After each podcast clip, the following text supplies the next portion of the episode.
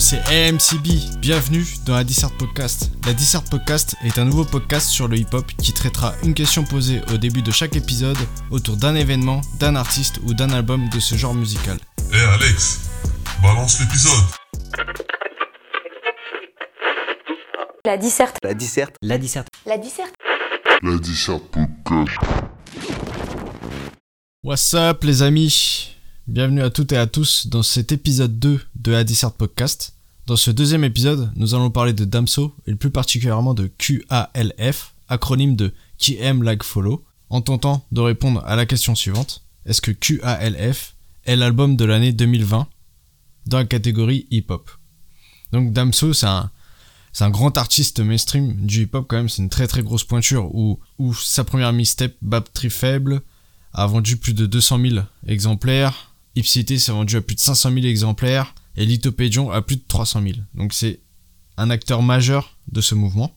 Donc faut savoir que Damso c'est euh, quelqu'un d'actif dans la musique depuis 2006 via son groupe OPJ, mais il a sorti que son premier projet en 2014 via une mixtape qui était salle d'attente, un EP de 8 titres. Dans cet épisode, je vais faire un rapide récap sur euh, comment j'ai suivi la carrière de Damso pour que vous compreniez ma position avant d'écouter QALF. Donc j'ai découvert Damso en 2015, donc je pense comme euh, 98% des gens. Oui, dans cet épisode, Damso il vient de Bruxelles, la Belgique, on va parler comme les Belges pour représenter euh, ce beau pays. Donc je le découvre en 2015 euh, sur l'album de Booba, Neuronemesis, et plus particulièrement sur le titre euh, Pinocchio. Et c'est vrai que euh, bah, Damso, tu, sens d'entrée qu'il y a l'attitude, il y a le flow et aussi le texte avec des punchlines ultra crus, ce qu'on n'avait pas forcément dans, dans ce mouvement euh, de hip-hop. Donc il avait vraiment son style propre à lui, notamment avec la, la punch sur Shime qui m'a fait, qui m'avait fait euh, réellement bien marrer à l'époque. Et il y a aussi le single euh, Paris c'est loin en featuring encore avec avec Booba, mais ce, ce son ne figure pas sur Batterie Faible. Mais honnêtement, après ces deux sons, j'ai pas une grosse attente derrière cet assis. Je suis pas là à regarder tous les jours s'il va sortir un projet ou autre. Et donc, Batterie Faible sort en 2016. Et je l'écoute pas directement en fait. Je l'écoute peut-être un ou deux mois après sa sortie. Après avoir écouté euh, Bruxelles Vie à la radio, où c'est un gros gros banger. Et je, et je venais en fait de déménager à Bruxelles, donc ça faisait déjà 2-3 mois que j'habitais à Bruxelles. Et donc j'écoute cette tape, j'écoute 4-5 fois, grand max. Bah je trouve il y a des bons sons, mais sans plus, honnêtement. Je tourne sur 3-4 sons en, sur, euh, sur cette tape, que ce soit Bruxelles Vie, Débrouillard. Débrouillard à jamais, j'allais dire, mais le titre c'est Débrouillard. Et aussi Periscope, donc c'est réellement les gros bangers. J'écoute pas forcément les sons où c'est un peu plus chanté, un peu plus mélodieux ou autre. Je suis vraiment dans les gros bangers. Donc, moi, je pars du je pars dans l'idée que Damso c'est un gros kicker sur les bangers et donc j'ai cette attente là sur Epsilité. Même si on voit très bien sur Batterie Faible qu'il n'y a pas que des sons comme ça. Là, euh, mon attente monte encore plus avec euh, le featuring avec Vald sur euh, Vitrine, sur euh, l'album Akarta de Vald, son premier album. Et euh, ouais, Vitrine, enfin, ce son est exceptionnel. Et encore maintenant, quand je l'écoute, c'est exceptionnel. La prod de Sizi, c'est n'importe quoi. Et donc Damso, après ce son et les bangers, bah, j'attends hein, d'Epsilité un, un, gros album avec pas mal de bangers et autres, même si je suis conscient que euh, tu peux pas avoir un album que avec des bangers ou autres, mais j'attends plus Damso sur, sur cette partie-là. Et donc, en fait, j'écoute Epsilité une ou deux fois à sa sortie, et je suis très très déçu. Je suis très très déçu parce que c'est pas ce que j'attendais. Généralement, faut pas attendre un projet trop, trop fort parce qu'on est généralement déçu parce qu'on on se fait une vision du projet et c'est pas forcément ce qu'on attend. Et quand le projet est différent, bah, on est déçu. Et c'est pas forcément le fait que le projet soit mauvais ou bon, c'est que euh, ça répond pas à nos attentes qu'on a eues. Et là, c'était tout à fait le cas pour moi. Là, je vais caricaturer euh, cité, mais pour moi, euh, quand je l'écoute les deux premières fois, pour moi, c'est- entre guillemets, c'est trop Zumba. Enfin, ça chante trop. J'ai l'impression que les sons, c'est les mêmes. Il y a, quelques bangers, mais c'est pas des gros bangers à la Bruxelles Vie ou autre. Donc, je suis déçu. L'année d'après, 2017, sort Lithopédion. Et j'ai zéro attente. Je suis. J'ai même pas réécouté Ipsité entre temps. J'ai zéro attente sur, sur cet album. Et en fait, euh, je pense que le jour de sa sortie, j'écoute. euh, je lance une première écoute, mais je dois être, je dois être occupé euh, au travail euh, pour, pour faire quelque chose. Donc, j'arrête au bout du deuxième son. Et deux mois après, pour vous dire l'attente que j'avais, deux mois après, je, réécoute l'album. Et de mémoire, j'arrête au troisième son, à Baltringue. Parce que Baltringue, c'est un peu le, le, même schéma au niveau. Même si, comment dire, le, le, le son en lui-même, l'instru en lui-même est différent de ce qu'on a pu écouter sur Ipséité, sa manière de chanter, c'est euh, exactement la même, je trouve. Et il, il, retombe dans cette facilité où c'est le chant. c'est Ça, on sait, il, il est bon là-dessus, mais cette petite batterie faible, on a ce, ce, ce flow chanté qui, qui, qui j'ai l'impression qu'il nous ressasse à chaque fois et qui est sur 4-5 sons à chaque album. Et moi, ça me. Enfin, j'arrive plus. J'arrive plus. Donc, Lithopédion, je l'ai réécouté trois fois depuis pour, euh, pour ce podcast, mais je l'avais pas écouté une seule fois jusqu'à maintenant. Donc, maintenant arrive 2020 avec QALF. Et j'ai zéro attente encore pour ce projet.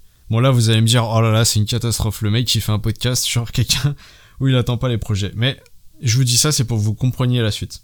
Mais malgré cette zéro attente, Damso, je trouve que c'est quelqu'un de très talentueux, avec euh, du flow sur les bangers, sur aussi les musiques un peu plus chantées. C'est juste que je trouve que sur certaines musiques, c'est tout le temps un peu le même flow, et si l'instru c'est un peu euh, quelque chose un peu rythmé, été ou autre, moi c'est par rapport à mes goûts, c'est que sur 3-4 sons d'affilée, moi ça, un ou deux sons ça me dérange pas, mais sur 3-4 sons ça me, je, je déconnecte vite. Et Damso, c'est quelqu'un où c'est bête, mais quand il fait un, featuring avec Vald, euh, Orelsan ou d'autres artistes comme ou euh, BB404, c'est euh, je vais écouter directement, je vais écouter directement le son en fait parce que je sais que Damso c'est un très très bon artiste et généralement c'est lui le meilleur en featuring. Mais dans ses projets, j'ai jamais réellement accroché à part certains sons, mais ses projets euh, entiers, j'ai jamais réellement accroché. Avant d'écouter cet album, donc Kiem Like Follow, euh, qui est son quatrième projet en 5 ans, il faut le dire.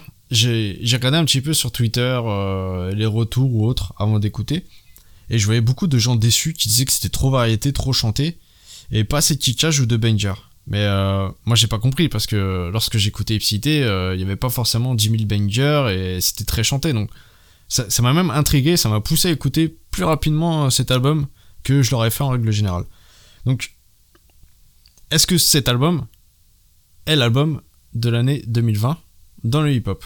Donc, on va commencer par oui, après je vais dire non, et après on fera une conclusion sur euh, est-ce que cet album est, le, meilleur album de l'année 2020. Donc tout d'abord, il faut savoir que ce qui est très important, c'est que c'est son premier album hors 9 de I. Donc 9 de I, c'est le, le, le label de Booba, où euh, Booba l'a signé avant qu'il sorte euh, Batterie Faible. Après, il a sorti Epséité et Lithopédion. Donc, ça fait deux ans que euh, Damso en freelance, entre guillemets. Il a créé sa structure, son label. Donc maintenant, il est, il choisit la direction de ses albums. Il choisit ce qu'il veut faire, entre guillemets. Moi, à la première écoute, par rapport à ce que j'ai entendu avant, c'est que j'ai l'impression que c'est vraiment un album de William et non pas de Damso. Donc William, c'est le prénom de Damso. Damso, c'est son nom d'artiste ou son surnom dans la vie de tous les jours. Donc c'est vraiment un album de, de William où euh, bah déjà on peut le voir rien qu'à la cover de, de l'album où il n'y a pas de cover, il n'y a pas eu de clip, il n'y a pas eu de single à proprement parler euh, lancé et, matraqué sur les ondes radio, à part le, le single V qui se retrouve... Euh, enfin, c'est le single V, mais dans dans l'album, c'est il est nommé intro et il est en, il est en fin de, de l'album. Où j'ai l'impression que c'était vraiment un, single lancé dans, dans l'instant du moment. Où euh, bah vie, bah c'est comment dire, c'est une signification forte la vie. Où euh, je pense que Damso se sentait mieux et il a lancé ce single parce qu'il avait envie de le lancer, que ce single était bon. Et d'ailleurs malgré que ce soit très chanté et que ce soit très variété avec une guitare et autres, j'avais très apprécié ce, ce morceau à sa sortie. Et autour de cet album, il fait très peu de promos et d'interviews. Et donc, en fait, j'ai l'impression que Damso, il s'est réellement concentré sur sa musique et pas l'image. Où euh, aujourd'hui, on vend plus une image que du contenu. Et ça, ça c'est pas propre à la musique, c'est propre à, tout ce qu'on a autour de nous. Où c'est une image qu'on vous vend, plus que réellement la qualité du produit. Et Damso, lui, je pense que ça l'a libéré de plus être sur 9 de i.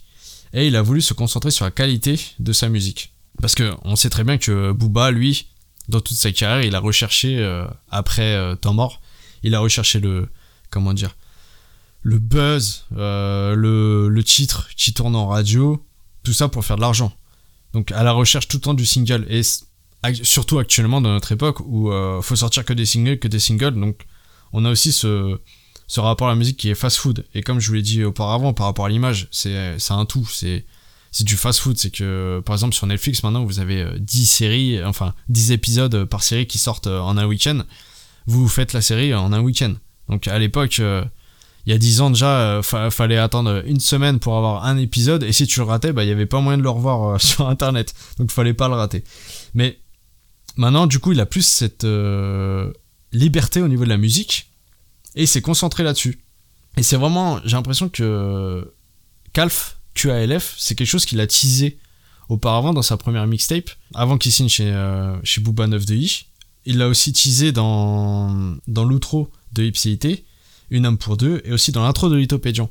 Mais je pense qu'en en fait, QALF, c'est pas forcément le nom d'un projet, c'est plus le nom d'un, d'un sentiment et d'un concept qu'il a de lui-même. Où euh, en fait, c'est euh, quelque chose où tu te sens libre, tu fais ce que tu veux, t'es heureux par rapport à ça, et euh, les gens qui t'aiment et qui apprécient ce que tu fais te suivent. Mais voilà, on n'essaie pas de prendre tout le monde et on n'essaie pas de faire de la musique pour toucher tout le monde.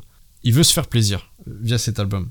Et on ressent vraiment que Damso va mieux sur cet album. Il a fait la paix, la paix avec lui-même et il a compris les choses importantes de la vie. Et quand je dis que c'est peut-être un album plus de William que de Damso, ça se trouve, ce serait plus le fait que William et Damso soient la même personne sur cet album.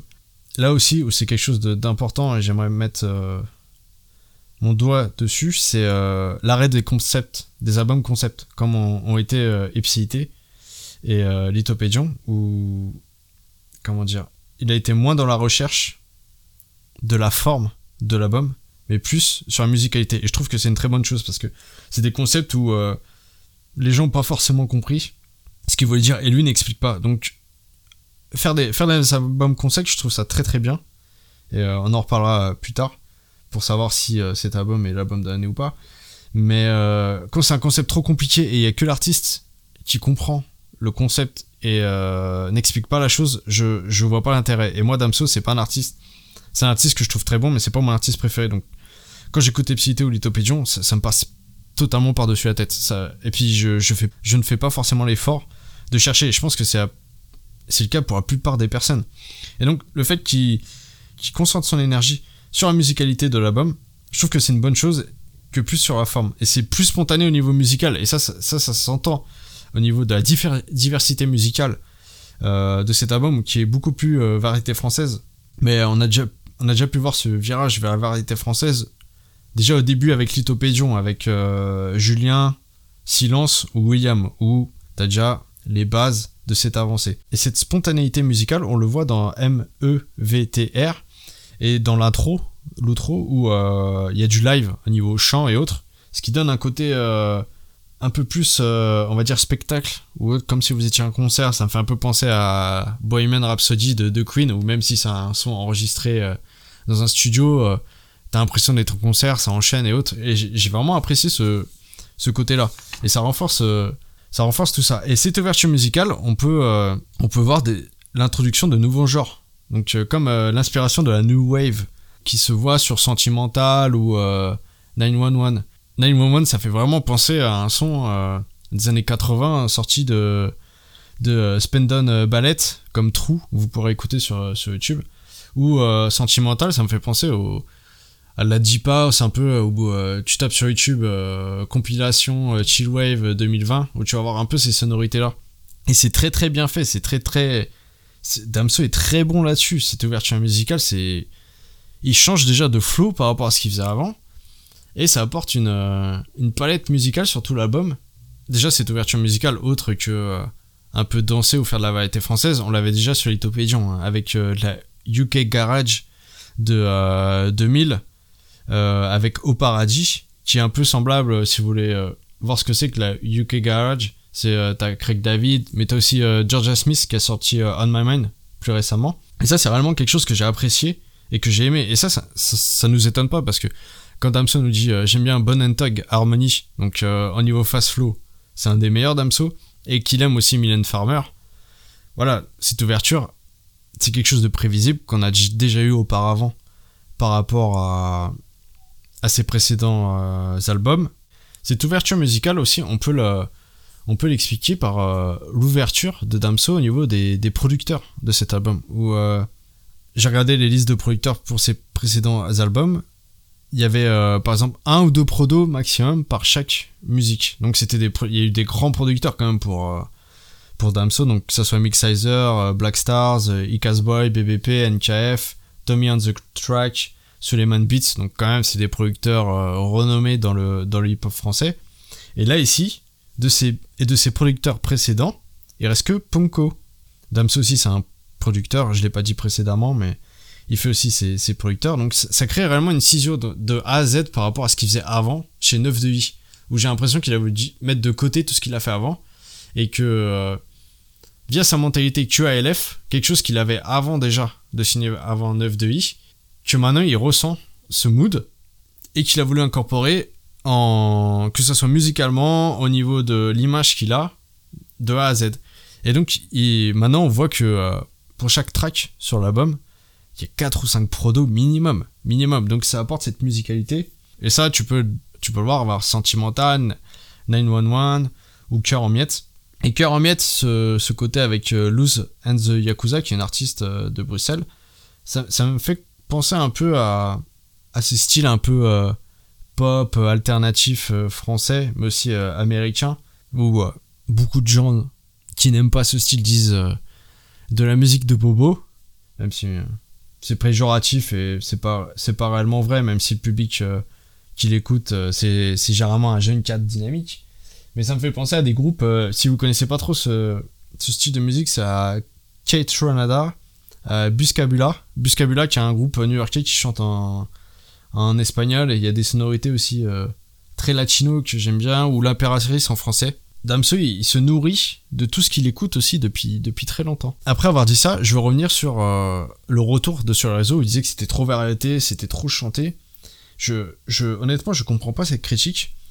Après, je peux comprendre par rapport à une certaine, euh, des certaines personnes, si vous avez entre, on va dire, 12 et 20 ans, ou c'est des sons que vous n'avez pas forcément eu l'habitude d'écouter, des sonorités que vous n'avez pas forcément l'habitude d'écouter, ou vous n'avez pas forcément cette, cette euh, ouverture musicale que euh, une personne comme moi, j'ai bon j'ai 30 ans, bon je dis pas que je connais tout ou autre, mais t'es un peu plus ouvert musicalement et t'as écouté beaucoup plus de choses, vu que t'as vécu plus de temps bien sûr.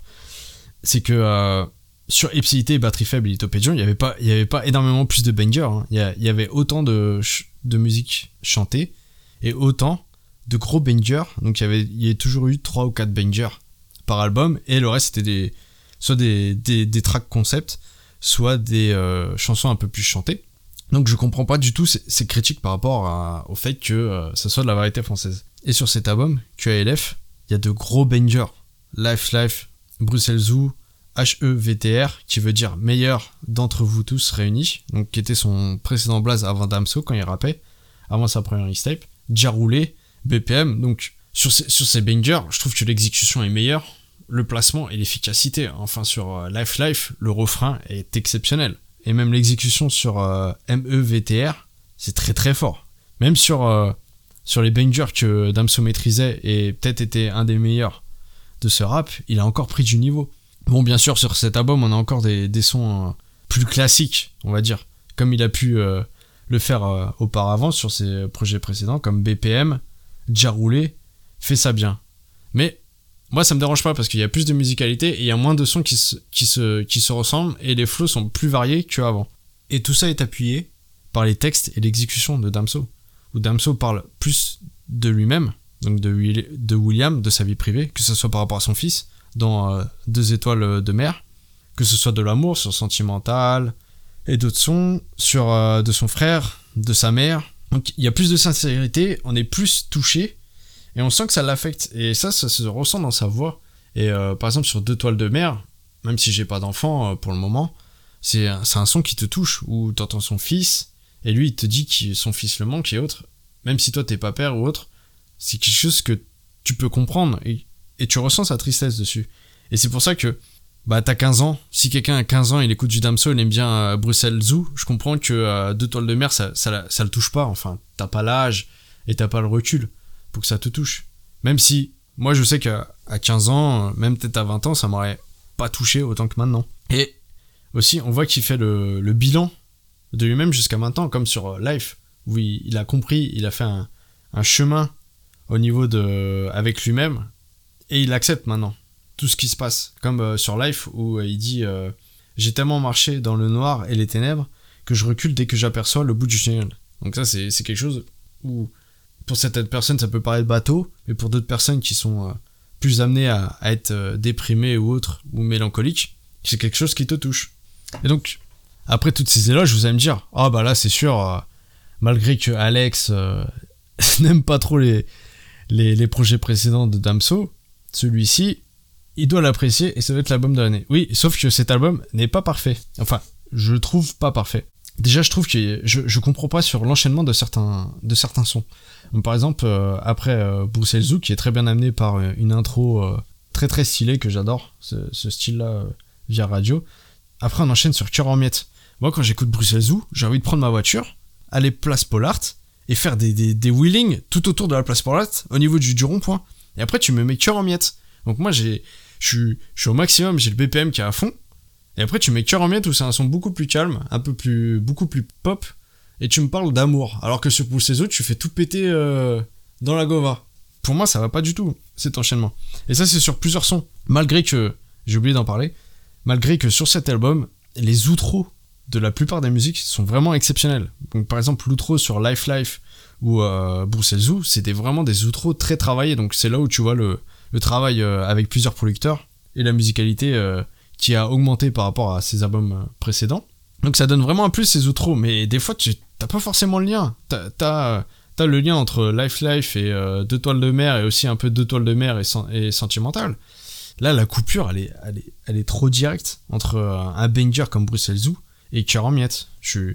Voilà, donc moi personnellement, après Bruxelles Zoo, j'aurais mis déjà roulé et BPM pour faire un peu redescendre euh, la tension. Parce que Bruxelles Zoo, là, t'es, t'es au top, là, t'es, t'es, t'es à fond dans ta voiture euh, dans Bruxelles, avenue Louise. Et donc c'est ça en fait. euh, après, les sons individuellement sont bons, mais l'enchaînement, des fois, j'ai du mal. Peut-être si t'avais mis déjà roulé et BPM après Bruxelles la transition aurait été meilleure, mais du coup, tu finis sur un album qui est un peu plus calme et euh, un peu plus chanté, et peut-être ça m'aurait, ça m'aurait fait ce que ça m'aurait donné l'impression que j'ai eu en écoutant Ipsité la première fois, où euh, t'as 3-4 fois le même son un peu calme chanté, et peut-être j'aurais pas accroché. Donc c'est pour ça le fait de, de dispatcher un peu les bangers, ça permet de te remettre dans l'album, mais du coup peut-être peut-être avoir mis, il aurait peut-être dû faire d'autres sons ou euh, supprimer des sons, malgré que la plupart des sons sont très bons hein, et, que j'adore. Dans un deuxième temps, c'est que euh, on va reparler de Bruxelles Zoo.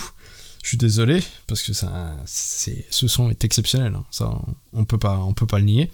C'est que Hamza il bouffe Damso. Je suis désolé Damso. T'es, t'es quand même euh, un des meilleurs de ce rap game. Tu bouffes tout le monde sur un propre son. Ou pour moi sur God Bless, God Bless de d'un mixtape de de Hamza sorti euh, fin 2019. T'as Damso qui bouffe Hamza. Mais là Hamza, il est, il est trop fort. Je sais pas, Damso, t'aurais dû refaire ton couplet.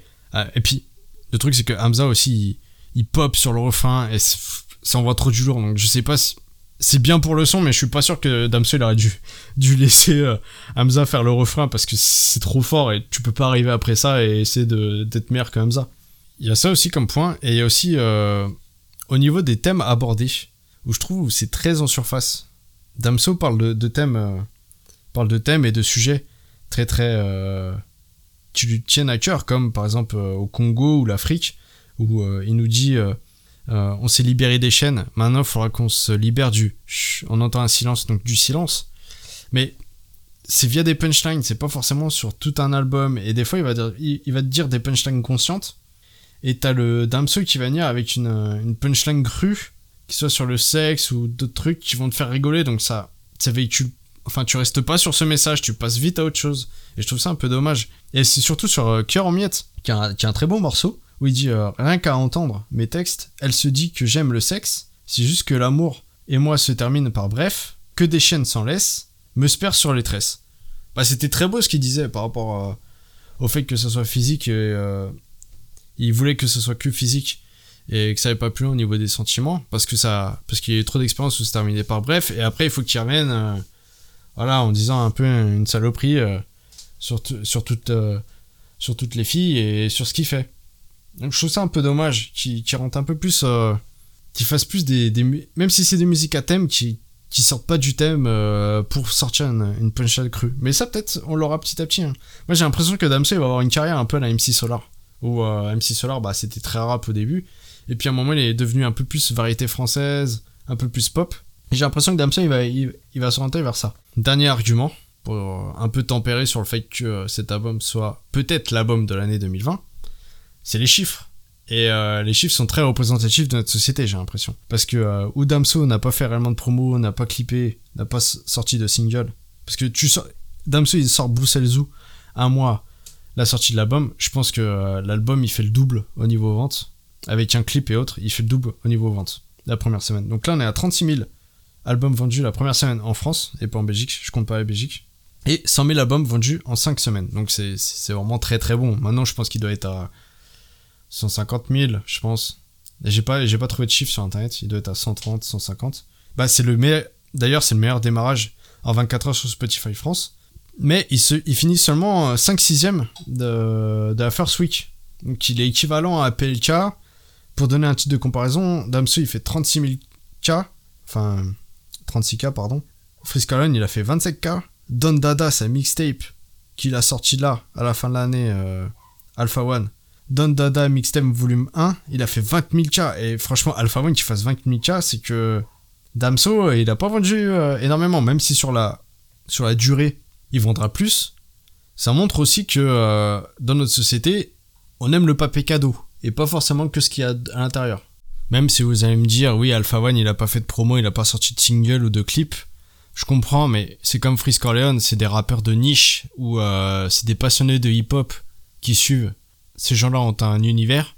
Vu que ces gens sont en indé, les gens vont, les fans vont plus faire l'effort d'acheter en physique ou de suivre ou de booster l'artiste. Ce qui n'est pas forcément le cas pour un, un artiste mainstream comme Damso. Et donc, pour conclure cet épisode 2 de Hadisart Podcast, nous allons répondre à la question est-ce que QLF est l'album de l'année 2020 dans la catégorie hip-hop? Déjà, c'est une question très subjective où euh, on n'a pas tous les mêmes critères pour élire un album de l'année. Et ça dépend aussi des goûts, de, des artistes aussi, qu'on apprécie ou qu'on n'apprécie pas. Donc c'est très compliqué pour, euh, répondre à ces questions et c'est une réponse très subjective de chacun. Mais pour moi, non. QALF n'est pas l'album de l'année 2020. Ou pour moi, il y a eu d'autres albums qui étaient meilleurs que lui, même si c'est un très bon album. Et euh, c'est mon album préféré de Damso. Je l'ai écouté peut-être 25 à 30 fois depuis qu'il est sorti. Honnêtement, je peux comprendre si je discute avec quelqu'un qui me dise que euh, c'est son album euh, préféré de l'année, QALF. Et je pense que QLF, c'est l'album préféré de certaines personnes qui n'écoutent pas forcément que du rap. Culture musicale très ouverte et très éc- éclectique. Euh, mais aussi quelqu'un qui écoute du hip-hop peut l'apprécier, hein, bien sûr. Mais je pense qu'il y a d'autres albums de cette année qui sont devant QLF.